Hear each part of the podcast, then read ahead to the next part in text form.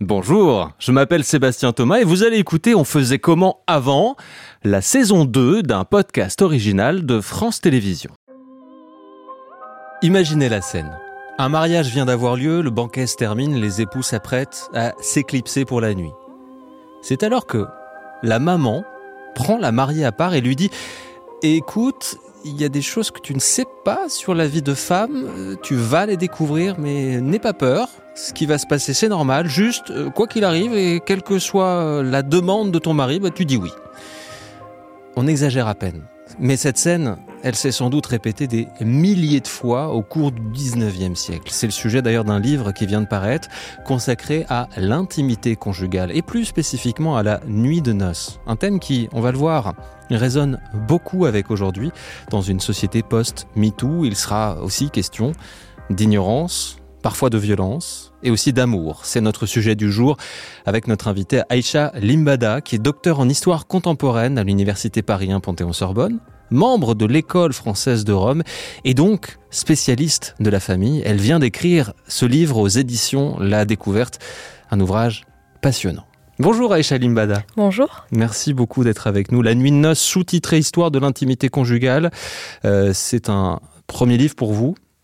À n'en pas douter, il va faire référence parce que je crois que jamais on s'est intéressé d'aussi près euh, à ce sujet. D'ailleurs, il, il doit falloir du, du courage parce que la première réaction qu'on a, la nuit de noces, mais qui est-ce qui a envie de raconter sa nuit de noces?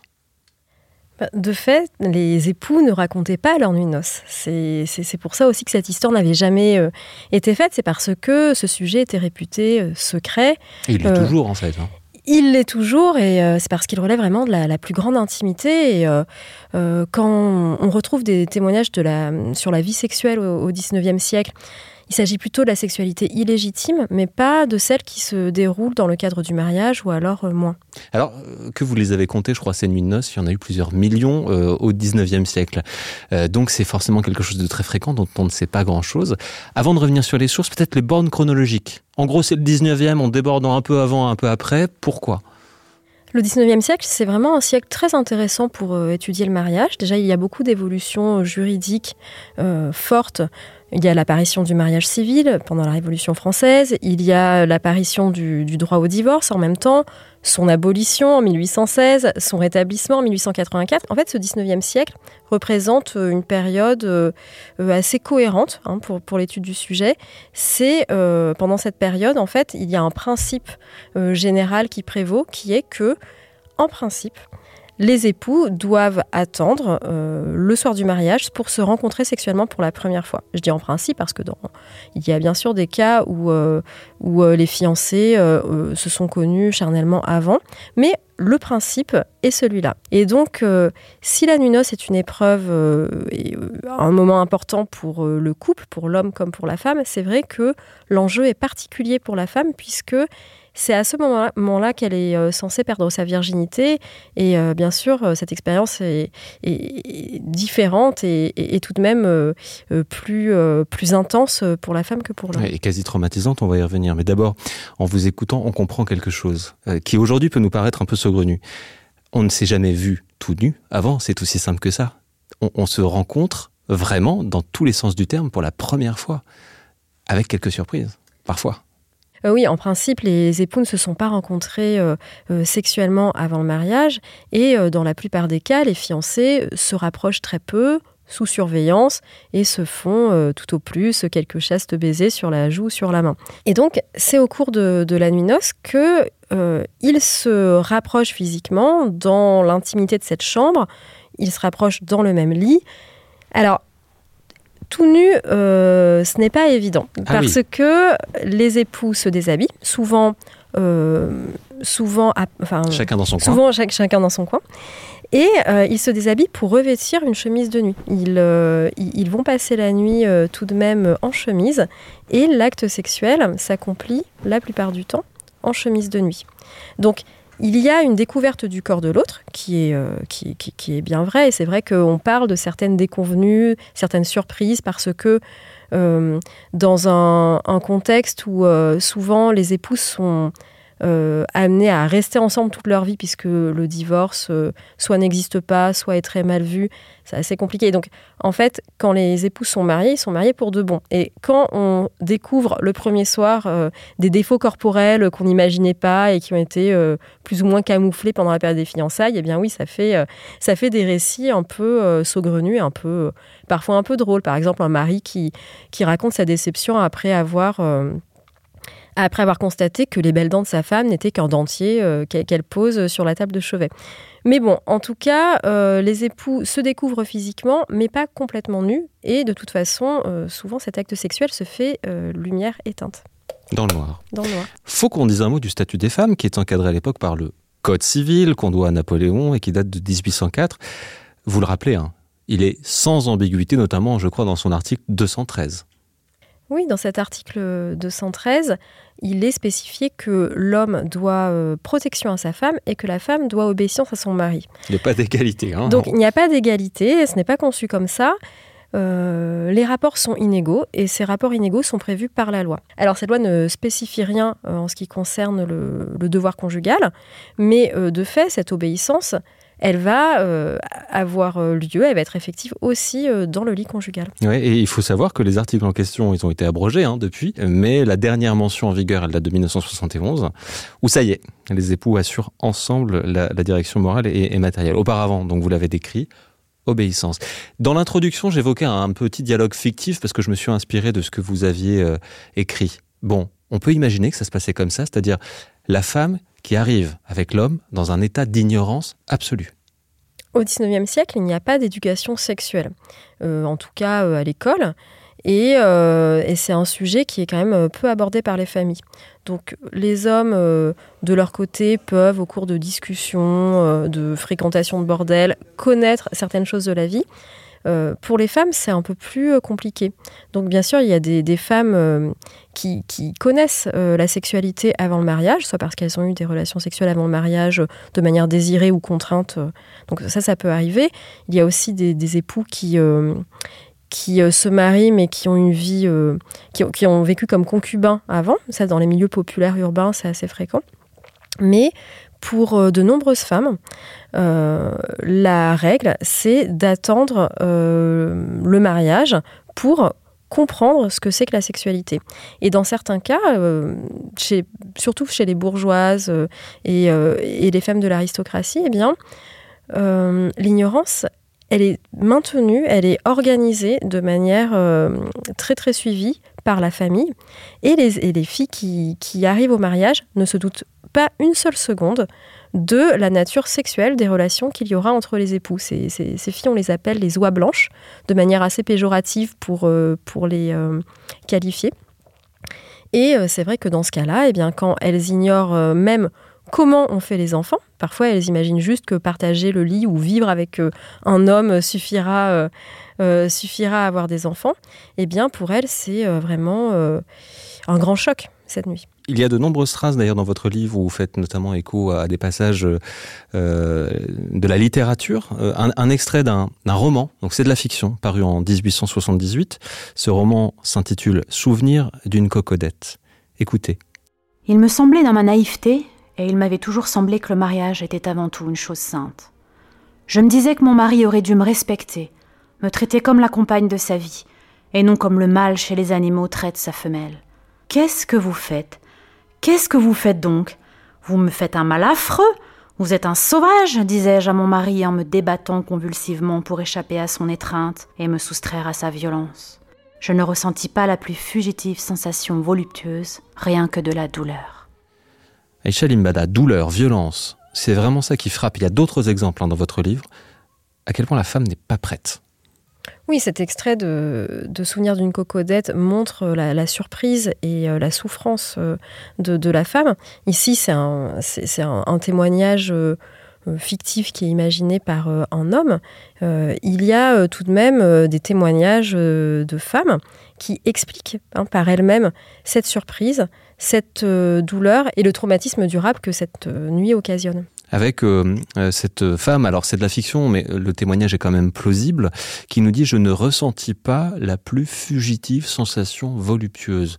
On est censé leur dire quand même qu'elles sont, a priori, censées passer un bon moment lors de la nuit de noces? Alors certaines ne s'attendent à rien. Et pour la nuit de noces, en fait, le, plaisir n'est pas vraiment ce qui est attendu. Ce qui est attendu, c'est la consommation sexuelle. Ça qui va valider le mariage. Voilà, c'est ça qui est attendu. Donc, bien sûr, il s'agit euh, d'un rapport sexuel donc, euh, qui est censé euh, procurer du, plaisir aux deux époux. Mais même les médecins qui, qui décrivent dans des manuels conjugaux comment doit se dérouler la nuit de noces n'insistent pas beaucoup sur plaisir. Bien sûr, c'est mieux que la femme ressente du plaisir par des par exemple des caresses qui pourraient lui être agréables parce que ça va faciliter en fait le rapprochement. Mais euh, même les médecins euh, euh, sont assez conscients du fait que pour une première fois, il va y avoir cette, cette douleur de la première pénétration. Et, pour le plaisir, on verra plus tard, quoi. On verra plus tard. Et, de toute façon, les, les, femmes ne sont pas suffisamment éveillées au désir et aux relations sexuelles pour, pour les, apprécier euh, vraiment euh, au début. À tel point qu'il y en a même euh, qui refusent physiquement le, rapport. Il y a des, évocations de, vaginisme déjà. Oui, c'est pour ça que les médecins alertent les, hommes en leur disant qu'il faut ne pas être brutal, y aller quand même assez doucement, ne pas brusquer les femmes, puisque ces nuits qui se passent mal peuvent occasionner tout un tas euh, d'affections, de problèmes, dont celui du vaginisme. Alors euh, les, médecins, euh, ceux qui font la médecine légale à l'époque, décrivent, ces cas. Le vaginisme, c'est une contraction involontaire qui rend impossible ou très très douloureuse toute pénétration. Et donc les médecins de l'époque l'expliquent aussi comme euh, une chose que, les femmes rencontrent parce qu'elles ne sont pas du tout préparées et que, en fait, leur corps parle pour elles en rejetant complètement la chose. Par exemple, Balzac, dans, sa physiologie du mariage, alerte euh, les maris sur le fait que le mariage ne doit pas commencer comme un viol parce qu'il dit que il y a des mariages malheureux dont le sort s'est scellé dès euh, la nuit noce et euh, à enfin, et à entraîner en fait des, traumatismes irrémédiables, euh, des inimitiés ou des, des, haines rédhibitoires. Et donc, c'est aussi comme ça que cette nuit noce, elle est perçue au XIXe siècle. Quand on lit ces extraits, parce qu'encore une fois, il y en a d'autres, hein, de, de, témoignages qui relèvent de la fiction ou vraiment du témoignage, on ne peut pas s'empêcher, avec anachronisme certes, mais d'évoquer le viol conjugal. Oui, même pas avec anachronisme, parce que le viol conjugal n'est pas euh, quelque chose qui est reconnu par la loi à l'époque. Il faut vraiment attendre euh, euh, en France les années 1990-2000 pour que ce viol conjugal soit reconnu par la justice et par la loi. Mais au XIXe siècle, même si la loi ne le prévoit pas, eh bien les, auteurs et les autrices, les médecins, les femmes, les féministes, évoque ce sujet euh, de... Alors, ils n'appellent pas ça le viol conjugal, ils appellent ça le viol légal, pour dénoncer le fait que le devoir conjugal s'applique dans le mariage, et ce, dès la première nuit. Et donc, euh, ils dénoncent le fait que euh, ces relations sexuelles sont obligatoires, sont attendues socialement, et ne sont pas nécessairement désirées par le couple par l'homme et par la femme. Oui, ça arrive d'ailleurs que, et, vous le mentionnez, euh, que l'homme n'ait pas envie, parce que parfois il n'est pas de bon ton de dire qu'on est homosexuel, donc on se marie un petit peu par convenance, on est impuissant et ça ne se fait pas évidemment trop de, de, de, l'évoquer. Euh, ou, mais... ou même euh, on ne désire pas sa femme parce qu'on en aime une autre et on et que c'est un mariage arrangé. Et que c'est un mariage arrangé. Oui. mais tout de même, dans la majorité des cas, si je vous comprends, c'est l'homme qui donne le tempo. C'est l'homme qui dit voici ce qu'on va faire et c'est la femme qui doit assouvir les désirs de l'homme à ce moment-là. Et c'est tout simplement comme ça que ça se passe. Bah, dans la plupart des cas, c'est comme ça que ça se passe. C'est vrai qu'il y a des témoignages d'hommes qui euh, euh, essaient de, se plier à ce devoir conjugal à contre-coeur et ils l'expliquent. Mais disons que si un homme ne veut vraiment pas, bah, ce qui se passe, c'est que bah, il s'abstient de cette relation sexuelle et puis euh, rien ne se passe. Dans le cas de la femme qui est réputée être passive et obéissante, eh bien, c'est vrai que c'est vrai qu'elle est, elle est beaucoup plus euh, euh, soumise à, euh, au, désir de son mari, même si elle ne le souhaite pas. Et alors, il a le droit de faire tout ce qu'il veut d'elle, cette nuit-là? Alors, En principe, non, puisque la nuit, enfin, les relations sexuelles dans le cadre du mariage sont quand même très balisées. Il Mais comment, comment, elle peut le savoir, la femme, si elle sait rien eh ben, C'est ça le problème. C'est que, euh, en principe, ce qui est autorisé dans le cadre du mariage, c'est la sexualité euh, dans une visée euh, procréatrice, en fait. C'est pour avoir des enfants. Donc, tous les actes ne sont pas considérés comme normaux. Donc fellation, sodomie, tout ça, normalement, on n'en parle pas. Non, parce que ce sont des actes euh, qui euh, sont réservés au bordel ou euh, à la limite qu'un homme a avec sa maîtresse, mais pas avec son épouse.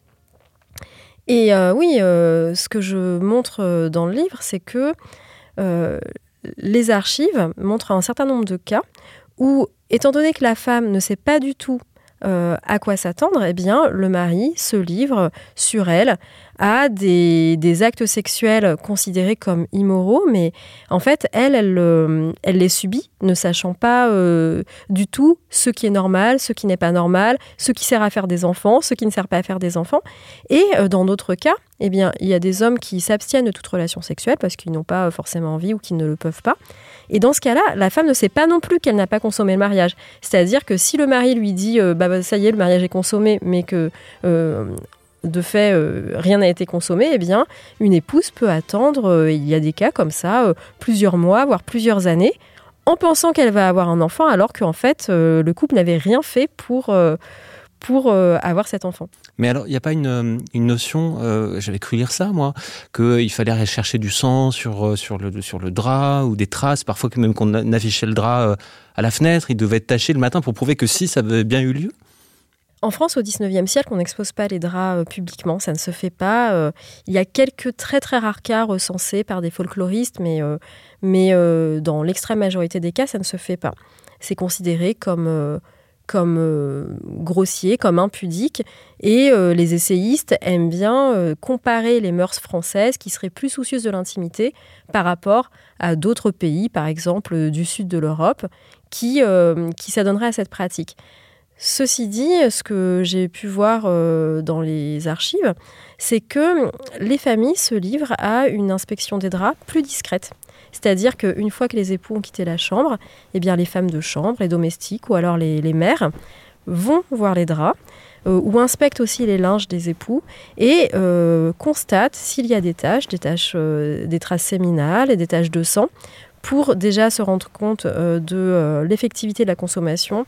Et euh, si elle ne trouve rien, eh bien, ça peut être aussi l'occasion de, questions qui vont être posées de manière plus explicite aux époux, parce que sinon, on préfère ne rien dire. avec parfois aussi une nuit de noces qui, peut-être parce que ça a besoin d'être consommé, se passe, disons quoi, avec du public? Alors, Hum, non, ce serait un peu. Il y a pas, y a personne n'est en train de regarder. Mais je pense à ça parce que vous citez un extrait de mémoire intitulé 60 ans de la vie d'un prolétaire. C'est un homme qui raconte le souvenir de sa nuit de noces en 1847. Ça, c'est pas de la fiction. Et pour le coup, c'est pas un bon souvenir. Voici ce qu'il dit.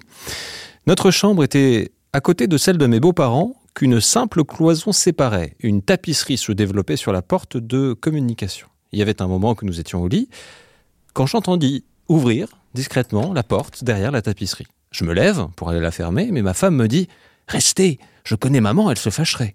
Mais lui dis-je, ça ne se fait pas. Oh ben, elle va pas entrer. Ce dialogue fait interpelle quand même. C'est-à-dire que certes, il n'y a pas de public, personne qui regardait, mais franchement, c'est tout comme. En fait, euh, selon les, familles, euh, la présence de l'entourage peut être euh, plus ou moins forte. Donc, à la campagne, déjà, il est d'usage que l'entourage reste aux abords de la chambre euh, et euh, chante des chansons pendant la nuit, fasse des plaisanteries. Donc les époux sont seuls dans leur chambre, mais il y a quand même des gens à proximité. Et euh, dans les milieux plus bourgeois, il arrive que les époux soient seuls à seuls, mais il arrive aussi que la nuit de noces se déroule sous le toit familial avec les parents aux abords. Donc cela peut arriver en effet euh, d'avoir une présence euh, euh, parentale que parfois les époux redoutent, parfois qu'ils estiment plutôt positive parce que des épouses aussi se sentent plus en confiance quand elles savent qu'il y a quelqu'un à côté, qu'elles ne se retrouvent pas toutes seules avec un homme que finalement elles connaissent à peine. Mais c'est vrai que c'est aussi pour fuir cet entourage qui peut être parfois pesant que les époux vont euh, accomplir leur nuit, noce, leur nuit noce à distance. Donc, euh, c'est le voyage de noces presque. Ben voilà, c'est ça. C'est qu'en en fait, cette pratique du voyage de noces qui apparaît au 19e siècle. Ah, c'est pour fuir belle maman Elle peut avoir lieu euh, quelques jours, quelques semaines après le mariage, mais c'est vrai que certains époux font coïncider la nuit de noces et le début du voyage de noces, ce qui fait que la nuit de noces, eh bien, elle est passée dans euh, le wagon-lit euh, du train qui, euh, qui les emporte vers le sud de la France ou vers l'Italie, dans un hôtel sinon, et ça permet de, délocaliser la chambre nuptiale à l'abri des, regards des curieux. D'ailleurs, dans, votre ouvrage, vous reproduisez tout un tas comme ça de cartes postales, notamment avec ces deux mots enfin seul. Le, le poids de l'entourage devait être quand même conséquent hein, à cette époque. Oui, en fait, cette euh, scène euh, qui s'intitule Enfin seul, c'est un thème qui est très à, très à la mode euh, à la belle époque, au début du XXe siècle. Et on voit ces époux très heureux de se retrouver, donc enfin seuls, dans la chambre nuptiale. il y a aussi des, cartes postales qui s'amusent, en fait. de cette recherche d'intimité avec des cartes postales qui représentent des scènes de voyeurisme où les époux croient être enfin seuls, mais en fait, derrière la cloison, il y a des domestiques, euh, des femmes de chambre ou des, membres de la famille qui essaient de regarder par le trou de la serrure, par euh, euh, la fenêtre, parce que ça reste quand même une scène qui suscite la curiosité. J'imagine que c'est quand même plus facile quand on a de l'argent, donc quand on est dans les classes aisées, de s'éloigner, de prendre un hôtel, d'aller en voyage de noces. L'image, moi, que j'ai des chaumières dans la France rurale du, du 19e, c'est qu'il y a une chambre pour tout le monde. Comment ils font là les époux? Oui, il arrive qu'à la campagne, euh, il n'y ait pas euh, de chambre conjugale parce que la chambre conjugale, c'est quelque chose qui, euh, est en vogue au XIXe siècle et qui rencontre du succès à partir de la seconde moitié du XIXe siècle. Mais toutes les familles ne possèdent pas une chambre par couple. Et dans ce cas-là, eh les époux prévoient pour cette nuit-là une chambre à part. Alors, elle peut être prêtée par des voisins, euh, par des amis, pour euh, quand même que ce moment-là ne se fasse pas, euh, ne se fasse pas devant tout le monde. Il y a quelque chose en revanche qui est commun aux classes populaires comme aux classes les plus aisées, c'est tous ces rites qui accompagnent le mariage puis la nuit de noces. Alors notamment la coutume de la rôtie. C'est quoi ça? Eh La coutume de la rôtie, c'est le fait que, alors c'est surtout à la, à la campagne hein, que ça se fait. L'entourage apporte un breuvage au cours de la nuit euh, aux mariés qui, sont dans la chambre. Donc c'est euh, l'occasion de perturber euh, la, tranquillité des, époux, de plaisanter. Et donc ce breuvage est censé soit euh, donner des forces aux époux qui vont s'épuiser dans le lit avec cette première relation sexuelle, soit leur redonner un peu de force une fois que la consommation sexuelle a eu lieu. Et, et ce breuvage, il consiste soit dans du vin chaud, soit dans une soupe, une soupe à l'oignon. Et euh, au XXe siècle, on, on se livre aussi à certaines recettes. Alors c'est un peu scatologique, mais avec euh, euh, du chocolat, euh, des bananes, qui sont parfois même servies dans un pot de chambre. L'humour de mariage, en fait, c'est à peu près la même chose qu'aujourd'hui. Hein. Bah, ça, se fait encore. Ouais, les invités totalement éméchés qui débarquent et qui essayent. Et qui font des blagues. De grivoises, ça nous rappelle tous des souvenirs. La jarretière, tiens aussi. moi j'ai fait des mariages il n'y a pas si longtemps que ça, il en était encore question. Oui, bah, c'est intéressant cette jarretière parce que c'est considéré comme quelque chose d'un peu, d'un peu grossier un peu vulgaire. Et au 19e siècle, c'est déjà le cas. Donc il y a déjà des romanciers, euh, des féministes qui s'insurgent contre cette pratique en disant que ça blesse la pudeur de la mariée. Et euh, bah, c'est une pratique qui, qui, perdure malgré le fait que euh, certaines personnes trouvent ça inconvenant. Et, et, du coup, on comprend aussi en vous écoutant à quel point Léon Blum était avant-gardiste en 1907 quand il publie ce qui n'est pas forcément son ouvrage le plus connu. Ça s'intitule Du mariage. Euh, un extrait que vous citez aussi. Notre erreur est de bâtir la communauté d'existence sur l'imparité des situations et des états. Notre folie d'unir un homme à une vierge et non pas un homme à une femme. Il dit tout vraiment des dizaines d'années avant MeToo, là pour le coup. Euh, cet essai de, Léon Blum est extraordinaire. Euh, euh, c'est une lecture vraiment très intéressante. Alors, c'est vrai qu'il est avant-gardiste parce que il dénonce cette inégalité entre les époux comme d'autres l'ont fait avant lui tout au long du XIXe siècle. Mais là, ce qu'il propose à ses lecteurs et ses lectrices, je l'espère aussi, c'est une égalité des époux qui, qui consisterait en fait à donner la même liberté sexuelle aux femmes avant le mariage qu'aux hommes. Et donc, lui, ce qu'il préconise, c'est que les femmes aient autant de partenaires sexuels qu'elles le, souhaitent avant le mariage, qu'elles fassent leurs expériences, et qu'une fois euh, euh, satisfaites ou... Euh, ou qu'elles puissent choisir en connaissance de cause. Qu'elles puissent, qu'elles puissent choisir en connaissance de cause.